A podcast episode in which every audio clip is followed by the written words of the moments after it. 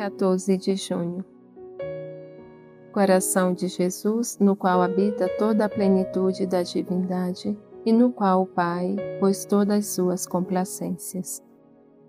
Foi no batismo de Jesus por João Batista que se ouviu do Pai esta voz: Este é o meu filho amado, em quem coloco todo o meu agrado. Na vida de Jesus há um norte, uma bússola, que é a vontade do Pai. De Belém ao Calvário, tudo está sintonizado na vontade do Pai.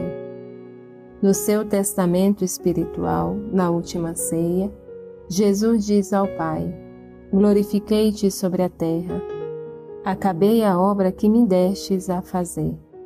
Guardei os que me deste, e nenhum deles se perdeu, a não ser o filho da perdição.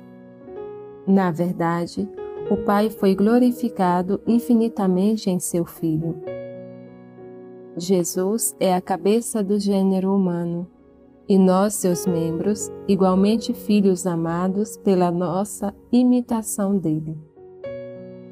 Coração de Jesus, no qual habita toda a plenitude da divindade, tende piedade de nós.